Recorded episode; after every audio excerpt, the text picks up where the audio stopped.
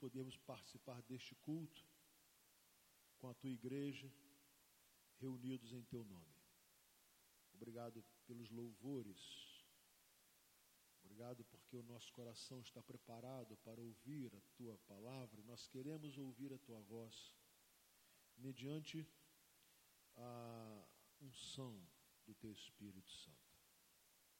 Portanto, nos submetemos a ti, pedindo perdão para os nossos pecados e que o Senhor te, tenha todo, todo o controle desse tempo, da exposição da tua palavra e que por tua graça, todos nós sejamos abençoados pelo Senhor agora. Oramos agradecidos em nome de Jesus. Amém.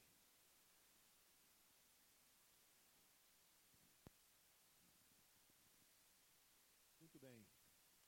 Semana passada nós vimos então que todos nós somos tentados, essa não é não esse esse problema não é de alguns. A tentação não não existe nenhum ser humano imune às tentações, nenhum ser humano. Exatamente por isso que Paulo aconselhou aos cristãos lá de Corinto que eles deveriam, aqueles que estivessem firmes, ter cuidado, tomar conta para que não viessem a cair. Foi sobre isso que nós falamos no domingo à noite e abordamos esse fato de que todos nós somos tentados.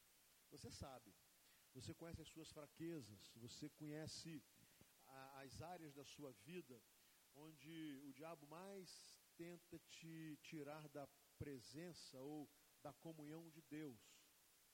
As nossas fraquezas podem ser diversas, mas por causa delas, todos nós igualmente somos atacados pelas tentações e muitas vezes caímos nelas.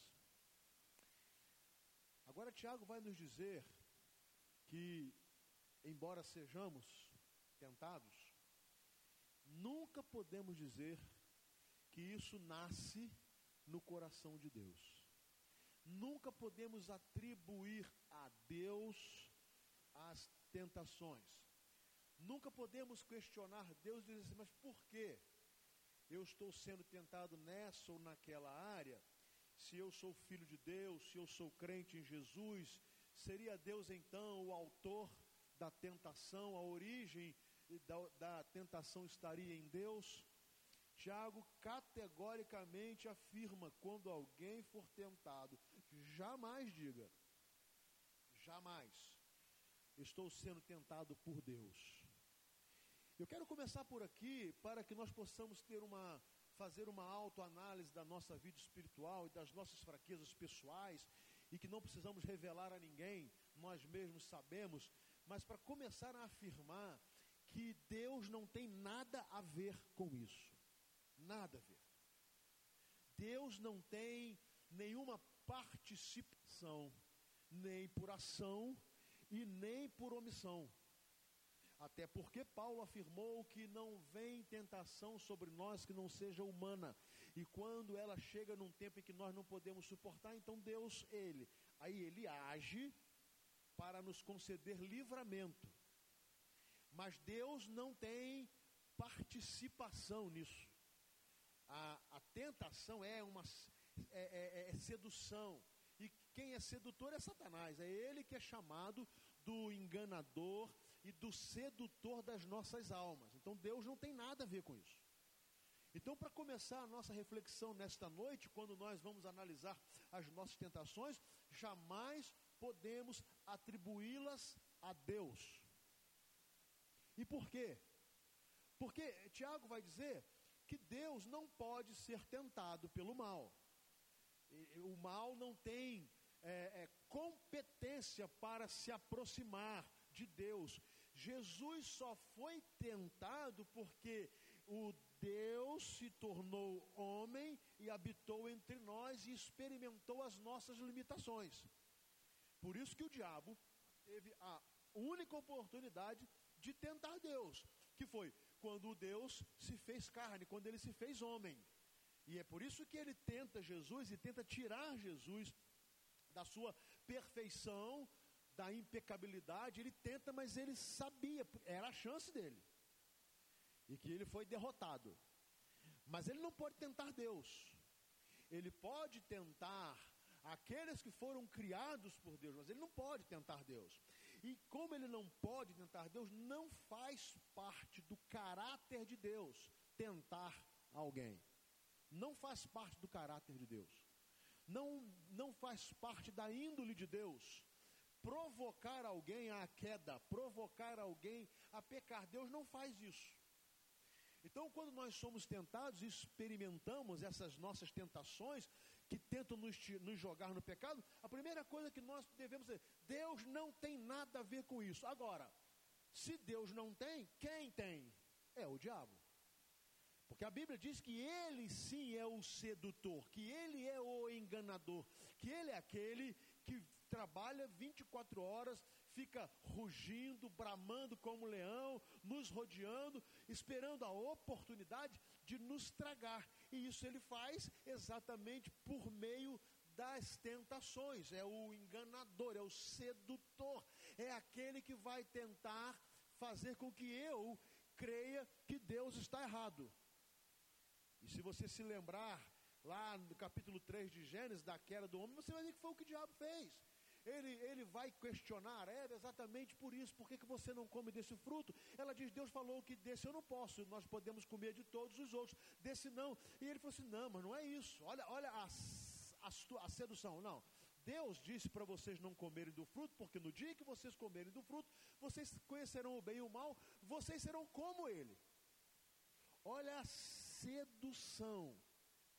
Então, o diabo, ele, ele trabalha exatamente na nossa fraqueza e por meio de sedução, de tentação, ele tenta nos derrubar e nos fazer pecar.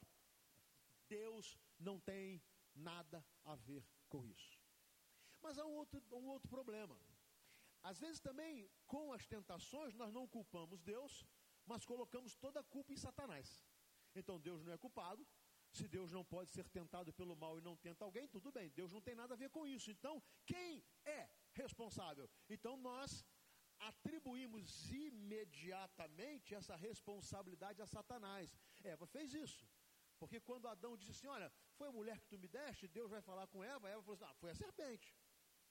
Então, na verdade, eu não sou é, é, responsável pela queda. Mas olha o que o texto diz no versículo 14: Cada um porém. Cada um. O pecado é individual, a escolha é individual e a responsabilidade. É por isso que Ezequiel capítulo 18 está escrito categoricamente isso, né? O pai não, não carregará a maldade do filho, o filho não carregará a maldade do pai. A alma que pecar, essa morrerá. Então é, é absolutamente uma normatização da Bíblia nos ensinando esta realidade que nós enfrentamos. Ou seja, quem dá lugar à tentação sou eu. Raquel não tem nada a ver com isso. Danilo não tem nada a ver com isso. Gabriela não tem nada a ver com isso. Meus pais não têm nada a ver com isso. É cada um, porém, é tentado pelo próprio mal desejo. A nossa natureza pecaminosa colocou em nossa, em nossa essência os maus desejos. Você já percebeu que o ser humano sempre tem, tem uma tendência para o pecado? Você pode ver isso aí. Olha como o ser humano, ele, ainda que ele seja bem instruído, bem ensinado, analisa uma criança. Se você tem filhos pequenininhos, você vai ver como os filhos nascem, né?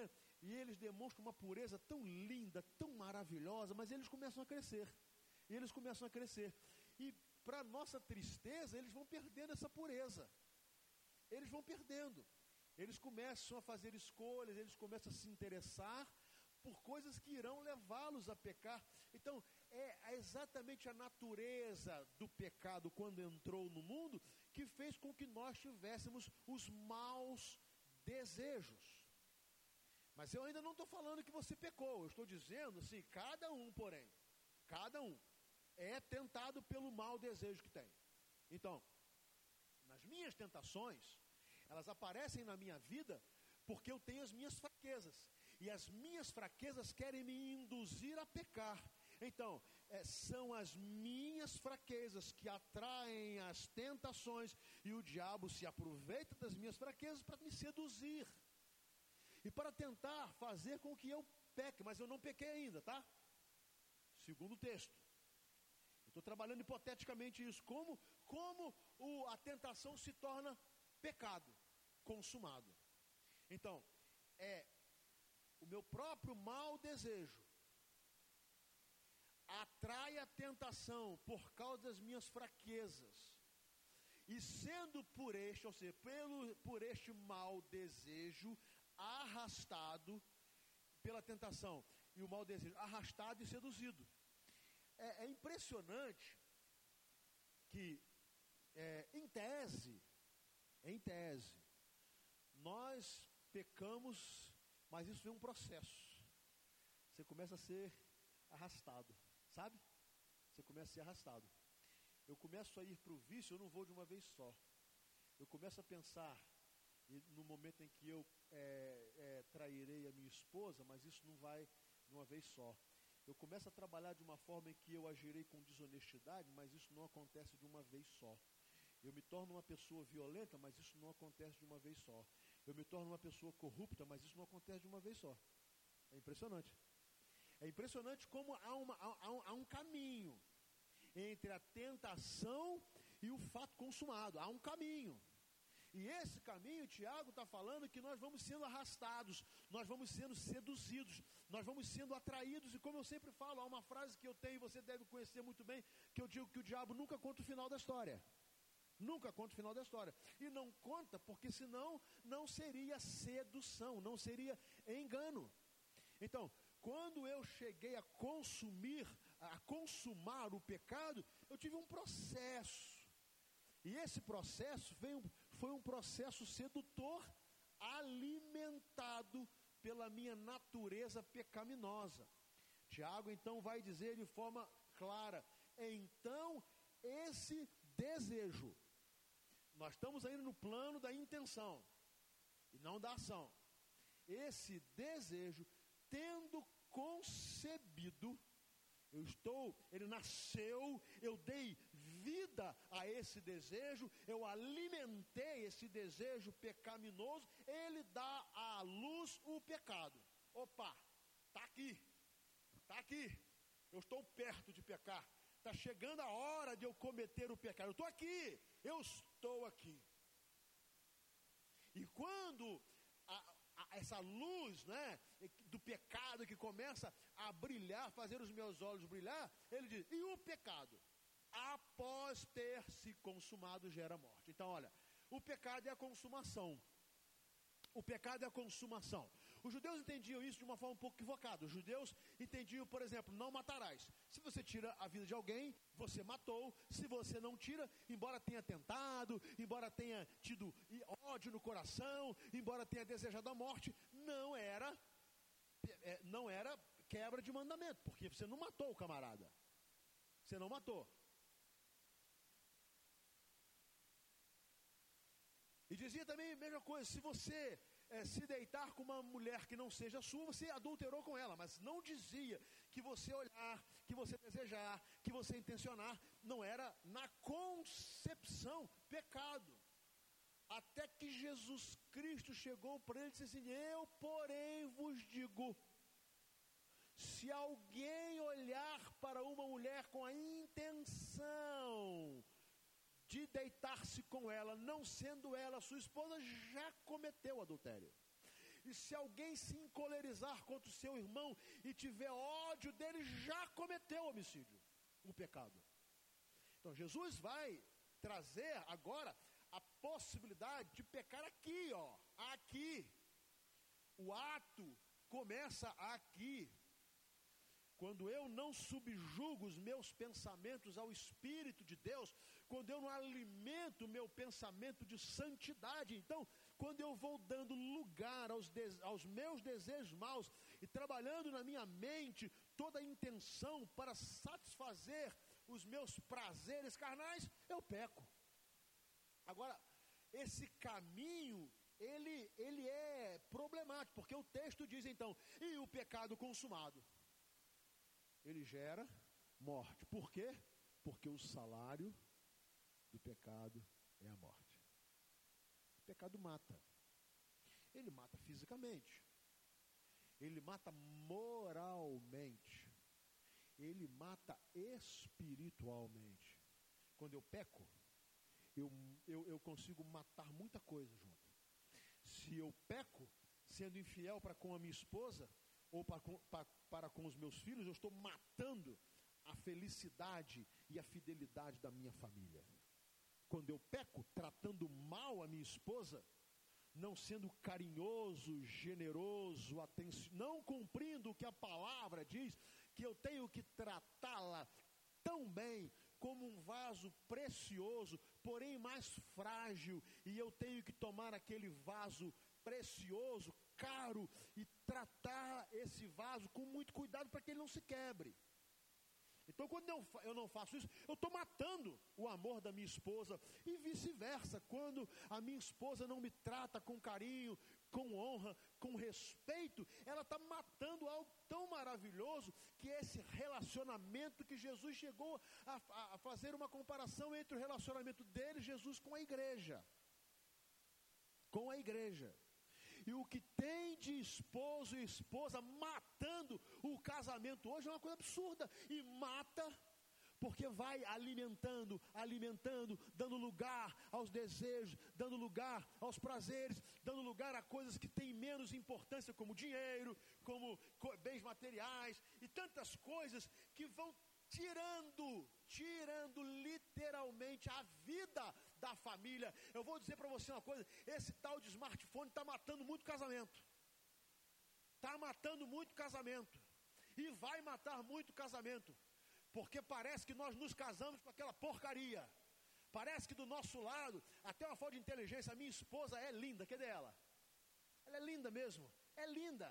E aí, o, o burrão aqui, ao invés de estar tá fazendo carinho na minha esposa e conversando, fica olhando aquele negócio horroroso, que fica tá, tá, e jogando, e vendo fofoca, e isso, e aquilo, e eu estou com uma esposa que Deus me deu, ou vice-versa, matando.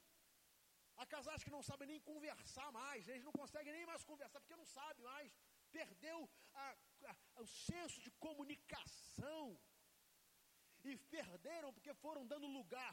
Parece que aqueles milhões de pessoas que, que eu tenho acesso no meu smartphone têm muito mais importância do que a esposa que Deus me deu, do que o esposo que Deus me deu, do que os filhos que Deus me deu, do que os pais que Deus me deu, e eu vou matando o pecado. Mata. Eu não estou dizendo que o smartphone é pecado, é claro que não. Eu estou dizendo que o diabo vai nos seduzindo. Por isso que há, e você sabe disso, um problema seríssimo de infidelidade virtual. Infidelidade virtual. Vou abrir um parênteses para falar com os pais de crianças.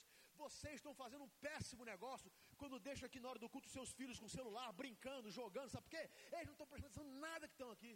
E você acha que ai, tá, o, o molequinho está quietinho aqui, você está fazendo um péssimo negócio. Um péssimo. Não pense que você está fazendo bem botar o seu filhinho do seu lado, com o smartphone, com o tablet, na hora do. Não, não, você está tirando ele daqui, a mente dele não está aqui. Porque quando ele conversa aqui, ele sabe o que o pastor fala. Quando ele, quando ele corre um pouquinho aqui, ele, ele chega em casa e conta o que aconteceu no culto. Eu duvido que ele seja capaz de contar o que aconteceu no culto, se ele ficou no, no game ali o tempo todo do culto. Ele está quietinho, mas a cabeça dele, a mente dele não está aqui. Você está achando que está fazendo um grande negócio? Está não, está fazendo um péssimo negócio. Porque nós vamos tirando a possibilidade de alimentar a mente dos nossos filhos com conceitos de Deus, com a palavra de Deus, e às vezes nossa, o nosso casamento também não é alimentado com a palavra de Deus, porque nós vamos abrindo mão de todas as ferramentas que Deus nos deu para alimentarmos uma família sadia, uma família abençoada, uma família feliz, uma família ajustada, valorizando quem está perto de você. Deixa eu falar uma coisa para você, marido. Saiba que vai ser a sua esposa que vai cuidar de você quando você estiver velho, quando você estiver doente, quando você estiver acamado, quando você estiver. É ela que vai cuidar de você. É ela que vai cuidar. Ela que tantas vezes você despreza. É ela que vai cuidar de você.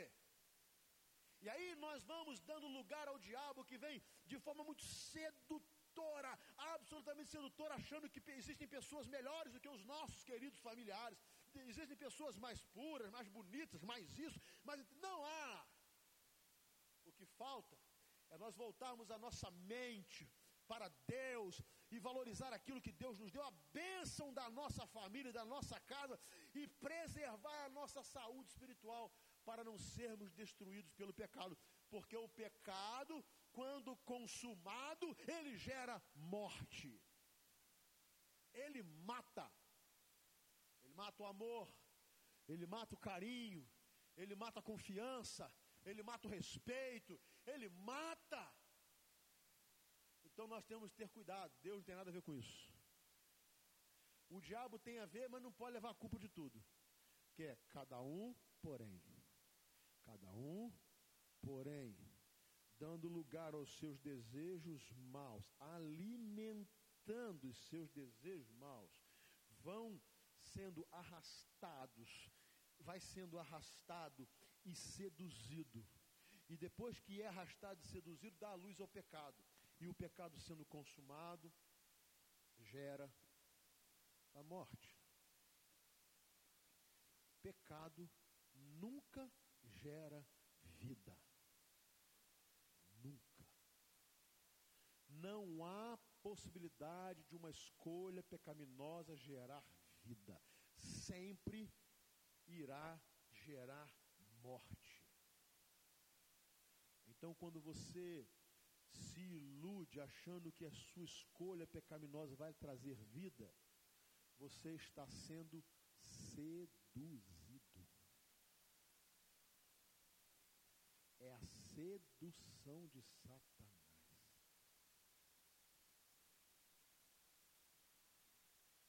Por isso, no versículo 16, Tiago diz: Meus amados irmãos, não se deixem enganar. Não se deixem enganar. E assim como na semana passada, eu estou muito voltado para a família hoje. Nós estamos terminando mais um ano e todos os finais de ano eu começo a falar sobre família, sobre finanças, sobre vida cristã, para poder aproveitarmos um tempo que é um tempo de reflexão e de planejamento. Qual o lugar que nós estamos dando ao pecado na nossa casa? Qual o lugar que nós estamos dando ao pecado? Deixa eu, deixa eu te dar algumas dicas aqui de como o diabo trabalha. Por exemplo, como é que você tem tratado a sua esposa?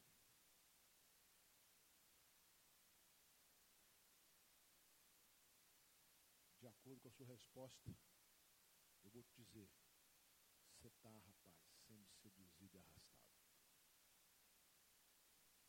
Como você tem cuidado do seu esposo, minha irmã? dependendo da sua resposta, eu posso afirmar: você está sendo seduzida e arrastada. O pecado vai chegar. Ele vai chegar. Aí depois não adianta né, chorar o leite derramado, foi isso, foi aquilo, foi. Aí começar a arrumar um monte de desculpas. Guarde essa expressão, cada um, porém. Não se deixe enganar, diz Tiago. Nós não podemos nos iludir e achar e eu afirmei isso na semana passada, que nós somos vacinados contra a queda. Nós não somos. Nós não somos vacinados contra a queda. Porque nós somos seres humanos fracos. Nós podemos cair. E para não cair, nós temos que nos precaver espiritualmente, não dar lugar ao diabo. Então não podemos nos iludir. Não se deixem enganar. Não se deixem enganar. Não se deixem enganar. Agora, olha que coisa maravilhosa. Ele vai dizer assim no versículo 17: toda boa dádiva Todo dom perfeito vem do alto, descendo do Pai das luzes, que não muda como sombras inconstantes. Sabe? Por isso Paulo diz assim, ó, pensai nas coisas que são do alto e não das que são da terra. Pensai nas coisas que são de Deus. Alimente a sua mente com as coisas de Deus. Alimente a sua casa com as coisas de Deus. Alimente o seu casamento com as coisas de Deus. Alimente o seu amor conjugal com as coisas de Deus. Alimente o seu amor pelos seus filhos com as coisas de Deus. Alimente o seu namoro com as coisas de Deus. Alimente a sua vida profissional com as coisas de Deus. Alimente a sua vida estudantil com as coisas de Deus. Alimente o uso do dinheiro com as coisas de Deus. Que Deus só manda coisa boa. Deus só manda coisa boa. Por isso que, que casar é bom. Ontem eu recebi uma declaração de amor, que eu, quase que eu voei. Raquel falou assim: Olha, eu peço a Deus para morrer primeiro, porque eu não viveria sem você. É, eu dirigindo. Júlio, eu quase que botei 180 no carro, vou para o céu agora, porque eu não preciso ouvir mais nada na vida do que isso. Ela falou, não sei se é verdade, mas ela falou. ela falou, eu não sei viver sem. Eu não. Olha só, eu me senti o cara, Júlio. Eu não sei viver sem você. Eu não sei se eu acredito, se eu não acredito, mas que me fez bem, me fez.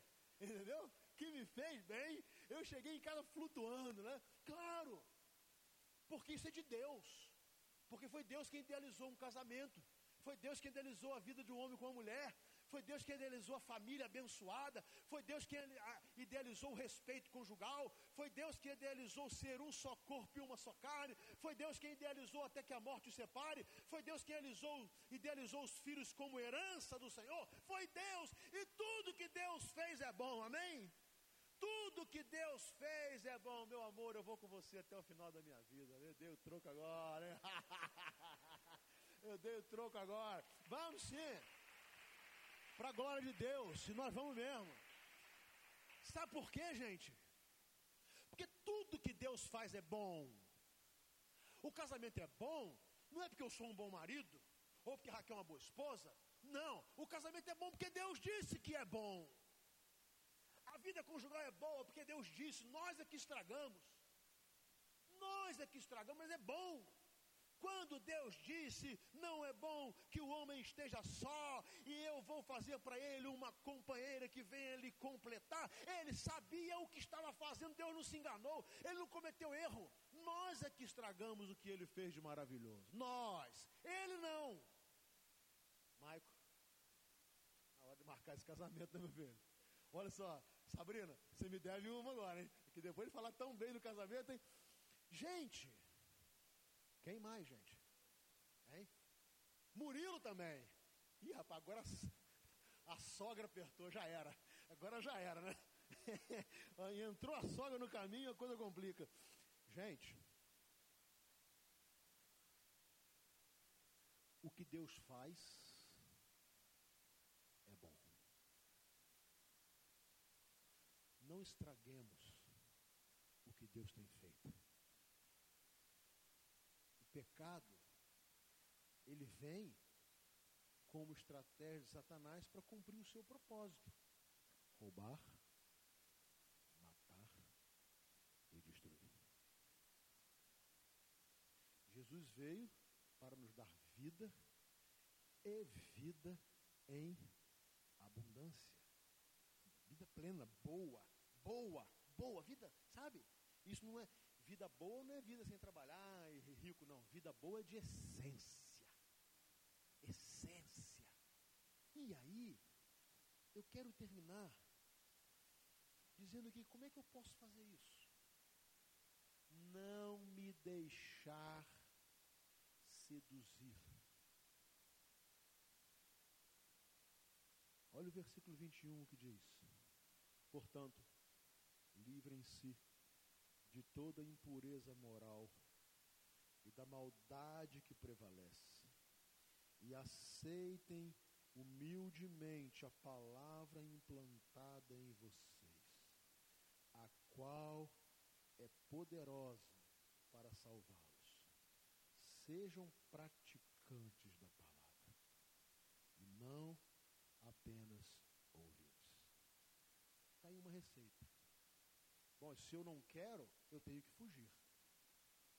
Se eu não quero cair no meu casamento, eu tenho que fugir de tudo, tudo, tudo, tudo, tudo o que pode se apresentar como destruidor de casamento. Tudo. Tudo. Qualquer coisa que contribui para destruir um casamento, eu tenho que me afastar, fugir. Qualquer coisa que contribui para destruir a vida moral de um jovem, esse jovem tem que se afastar. Tem que fugir. Por isso, livrem-se, livrem-se de toda a impureza, livrem-se, fujam da impureza, corram dela. Tenham, sejam precavidos contra a impureza. Agora, como é que alguém consegue se precaver contra a impureza? Não é simples, mas é possível. Sujeitai-vos, pois, a Deus. Resisti ao diabo, e ele fugirá de vós. Primeiro eu me sujeito a Deus, aquele de quem vêm todas as coisas boas. Deus nos dá as coisas boas. Deus planta na nossa vida as coisas boas. Deus nos dá na nossa vida familiar as coisas boas, o companheirismo, a fidelidade, o amor, o carinho, a compaixão, a proteção, o cuidado. Ele, tudo isso vem dele. Tudo isso vem do Pai das luzes. Tudo isso vem, tudo, tudo isso vem de Deus. Então eu preciso me aproximar dele. Eu preciso pegar a minha casa e aproximar a minha casa de Deus. Eu preciso dar a mão à minha esposa e caminhar com ela junto em direção a Deus. Eu preciso abraçar os meus filhos e fazê-los caminhar comigo em direção a Deus. Eu preciso abraçar os meus pais e ir com eles em direção a Deus. É assim que, me aproximando de Deus, eu me afasto de Satanás. E afasto para longe da minha casa a queda. Porque todos nós somos tentados e todos nós podemos cair. E aí agora, eu termino. Está aqui, ó. Sejamos praticantes da palavra. Você quer ser um bom esposo? Vem para cá. Vem para aqui. Que você será o melhor esposo. Vem para cá. Quer ser uma boa esposa? Volte-se para a palavra. Vem para cá. Você quer ser um bom pai, uma boa mãe? Está aqui. Você quer ser um filho admirável? Está aqui. Você quer ser um jovem de Deus? Está aqui. Agora, é ser praticante, não somente leitor e ouvinte. Eu sei, é, eu sei, eu sei. Se não colocar em prática, não dá. Meus amados, ninguém ao ser tentado diga, estou sendo tentado por Deus. Porque Deus não pode ser tentado pelo mal e a ninguém tenta. Cada um, porém, dá lugar ao pecado. Mas nunca nos esqueçamos que o pecado sendo consumado, nunca gera vida, ele sempre gera a morte. Que Deus nos livre disso. Amém? Vamos colocar em pé. Eu quero convidar a banda a estar aqui. Eu quero encerrar esse culto orando, sabe?